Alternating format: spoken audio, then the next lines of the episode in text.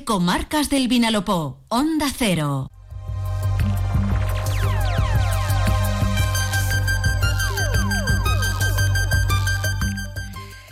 A principios de este mes de febrero se conmemoró el Día Mundial de la Lucha contra el Cáncer. No queríamos que acabara este mes eh, sin acercarnos eh, a la realidad en torno a esta enfermedad, no solo desde el punto de vista de los avances en investigación de tratamientos y detección precoz, sino también desde esas medidas que en ocasiones son sencillas y que en el fondo todos eh, las sabemos, pero que nos cuesta tomar respecto a nuestros de vida.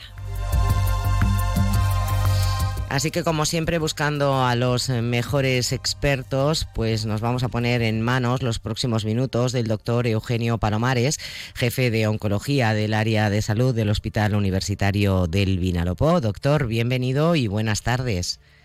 Hola, ¿qué tal? Buenas tardes, muchas gracias. Bueno, realmente, ¿en qué punto estamos ahora mismo en lo que tiene que ver con eh, avances en la investigación, tanto para la detección precoz eh, como para el tratamiento eh, frente al cáncer? Bueno, pues afortunadamente hoy en día estamos viviendo una época con muchos avances, fundamentalmente en los cánceres más prevalentes que afectan a la población, como el cáncer de mama, como el cáncer colorectal, como el cáncer de pulmón y el de próstata. Y, bueno, y también em, estamos viendo como en España eh, hay mucha adherencia a los programas de cribado, de detección precoz, y esto, por una parte, aumenta los diagnósticos de estadios más precoces, es decir, aumentamos la incidencia, pero junto con los avances terapéuticos incrementamos la posibilidad de curación, porque detectamos los cánceres de etapa más temprana. De tal manera que estamos viviendo una época eh, afortunadamente buena en el desarrollo de nuevas terapias y en los programas de cribado. Ha hablado usted de la importancia del diagnóstico precoz y en este sentido también afortunadamente constantemente y un buen ejemplo es eh, su área de salud, el Hospital Universitario del Vinalopó, en lo que tiene que ver con las eh, nuevas tecnologías de diagnóstico, ¿no? Esto es importantísimo. Desde luego, eh, creemos que la mejor tecnología se va a asociar a un diagnóstico posiblemente más preciso y más precoz y esto a largo plazo siempre va a poder incrementar la probabilidad de curación de, muchos pacientes. Así es. Bueno, otro aspecto, yo creo que el que más eh, nos afecta, porque es en el que sí podemos hacer algo eh, los ciudadanos a título particular, que es eh, los hábitos de vida saludables. Vamos a ser claros, doctor Palomares. En el fondo, un poco todos lo sabemos, ¿no? Pero no es tan real saber la teoría como aplicarla en la práctica. ¿Cuál sería, por así decirlo, el decálogo de esos hábitos de vida saludables y a partir de qué momento o etapa de nuestra vida? Bueno, sabemos que alrededor de una de cada tres muertes por cáncer son debidas a cinco factores evitables eh, y los más importantes son el consumo de tabaco, el exceso de peso, el consumo de alcohol, la exposición a las radiaciones del sol, eh, la mala alimentación sin duda, algunas infecciones y la inactividad física. De tal manera que si fuéramos capaces de poder controlar estos factores modificables que dependen de nosotros, eh, se reduciría hasta un 30% la mortalidad por cáncer. Y esto está en, la voluntad de todos y cada uno de nosotros. Y desde luego, desde que somos pequeñitos, debemos empezar a tener una vida saludable, eh, con, una adecuada alimentación y sobre todo evitando el sedentarismo, ¿no? siendo activos físicamente. Eh, claro, ha mencionado ustedes de que somos pequeñitos y a mí me, preocupa porque, eh, bueno, se habla mucho, se está escribiendo mucho sobre la, generación de, la infancia actualmente, ¿no? la irrupción de las nuevas tecnologías, las pantallas, están haciendo que estos niños tengan desde su más tierna infancia una vida más sedentaria de la que tuvimos, bueno, yo ya tengo más años que los chorricos del parque, como se dice aquí, pero bueno, de las que a lo mejor eh, nacimos en el 60, 70, que todavía teníamos esa costumbre de jugar mucho tiempo eh, en la calle o al aire libre. Mm, eh, ¿Están ustedes preocupados, los oncólogos, por esta tendencia cada vez mayor a ese sedentarismo, incluso desde la infancia? Pues desde luego que es algo que va a impactar a largo plazo si no somos capaces de poderlo revertir. Por tanto, sí que hay preocupación. De hecho, este año, en el informe de la SEO, de la Sociedad Española de Oncología Médica, se ha hecho hincapié en la importancia de la actividad física regular eh, de la población infantil y sobre todo de la población adulta. porque en torno al 25% de la población adulta no cumple las recomendaciones de actividad física de la OMS, que es una cosa muy sencilla. Son 150 minutos de actividad de, intensa moderada o 75 de actividad eh, alta, ¿no? ¿Al día, doctor? Eh, a la semana, a la semana. O sea, 150 minutos a la semana tampoco es que nos vaya a robar demasiado tiempo, ¿no? No, desde luego. Y como decíamos anteriormente, lo importante es inculcar buenos hábitos desde pequeñitos, en casa, en las escuelas, en los coles, en los institutos. De hecho, yo creo que daríamos más importancia, en lugar de tener una o dos horas de actividad física eh, escolarizada, pues que fuera todos los días, que evidentemente eh, inculcaríamos mejores hábitos de vida sobre los nuestros hijos.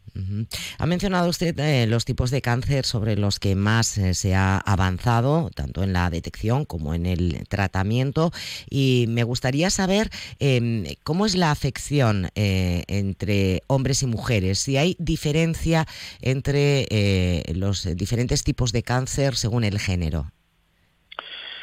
Sí, por supuesto. Y también eh, por ello hay diferentes tasas de supervivencia. ¿no? En la mujer, evidentemente, es mucho más frecuente el cáncer de mama, que además se asocia a mejores diagnósticos precoces y más supervivencia a largo plazo. También el cáncer de tiroides, y también se suele detectar más precozmente, más precozmente y también se asocia a mejores tasas de curación. Y le sigue el cáncer colorectal también. En el hombre es más frecuente el cáncer de próstata, el cáncer de pulmón, el cáncer colorectal, que son tumores con un comportamiento clínico un poco más agresivo y que se asocian a supervivencias un poco más bajas. Entonces son las diferencias un poco más, a grosso modo, ¿no? en, la, en la incidencia a nivel de España. Y respecto a la edad de aparición, porque también, eh, bueno, el último informe, por ejemplo, que nos hizo llegar a MACMEC, sabe usted que es la Asociación de Mujeres Afectadas por Cáncer de Mama, eh, vuelve a reproducir una, una línea que parece que va un poco en aumento, que es la aparición de, en concreto, el cáncer de mama en mujeres cada vez más jóvenes. ¿Esto em, realmente lo constatan ustedes y, en tal caso, a qué es debido? Pues em, efectivamente es así. Al igual que eh, AMACMEC eh, eh, pudo difundir estos datos, la Sociedad Española de Oncología Médica también en su informe anual de las cifras contra el cáncer eh, evidencia cómo en la población por debajo de los 45 años el cáncer es más frecuente en la mujer. Y habitualmente se, debe al, a más aumentos de cáncer de mama. Ahora mismo estamos en torno a unos 20-25% de los nuevos diagnósticos se producen por debajo de los 45 años y es algo bastante preocupante.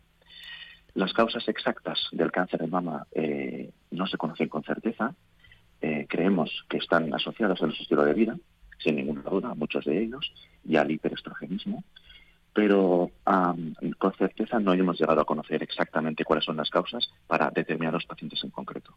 Por eso lo importante son adherirse a los programas de cribado y estudiar, adelantar estas pruebas de cribado a la población más joven, la población por debajo de los 45 años. Claro, ahí quería yo un poco llegar, ¿no? Eh, yo creo que sea las, las, mujeres que tenemos ya más de más de 50 ya nos hemos dado cuenta o 55 de que no debemos perder ninguna de esas eh, revisiones, que además se nos informa, nos llega la carta a casa, o sea que más cómodo no podía ser, pero también desde las asociaciones de mujeres afectadas se está reivindicando esto precisamente que usted nos dice, ¿no? Que se adelante la edad de inicio de entrada en el en el programa de detección precoz. Sí, muchos de nosotros, muchos de los oncólogos, estamos a, favor de esta corriente de opinión. Esto genera un poco de controversia porque el cribado también, eh, digamos que incrementa la tasa de sobrediagnósticos, incrementa la tasa de falsos positivos y de procedimientos eh, de biopsia y otras exploraciones que muchas veces pueden ser no necesarias para toda la población.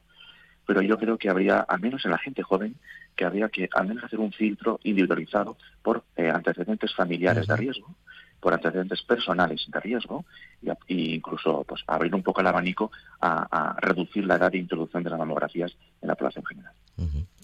Pues, eh, doctor, mi última pregunta y en un minuto, si es un poco un reto que le planteo. Eh, antes de que termine este mes de febrero, eh, el mes en el que se celebra el Día Mundial contra el Cáncer, ¿cuál sería la reflexión que todos deberíamos hacer y que todas deberíamos hacer? Bueno, en primer paso, en primer eh, lugar, pues hacer un llamamiento a, la conciencia de, la importancia de esta enfermedad. En España cada vez somos más, cada vez vivimos más tiempo y por tanto cada vez estamos eh, con mayor riesgo de poder enfermar. Ah, y creo que es importante que desde pequeños cambiemos nuestro estilo de vida, tengamos una dieta rica en frutas, verduras, legumbres, hortalizas, seamos activos físicamente eh, intentemos evitar los factores de riesgo modificables como el tabaquismo y el alcoholismo y con eso estoy seguro que eh, podemos entre todos reducir la mortalidad del cáncer a largo plazo. Pues en nuestras manos está, eh, doctor, que ha sido un placer tenerle en el programa. Le agradezco muchísimo su tiempo eh, y, mucho ánimo también ¿no? para, para seguir adelante en ese proceso de investigación, de incorporación de nuevas tecnologías que nos eh, da mucha esperanza de que poco a poco iremos venciendo esta enfermedad. Doctor Eugenio Palomares, jefe de oncología del Hospital Universitario del Vinalopó, ha sido un placer. Gracias. Muchas gracias. Buenas tardes.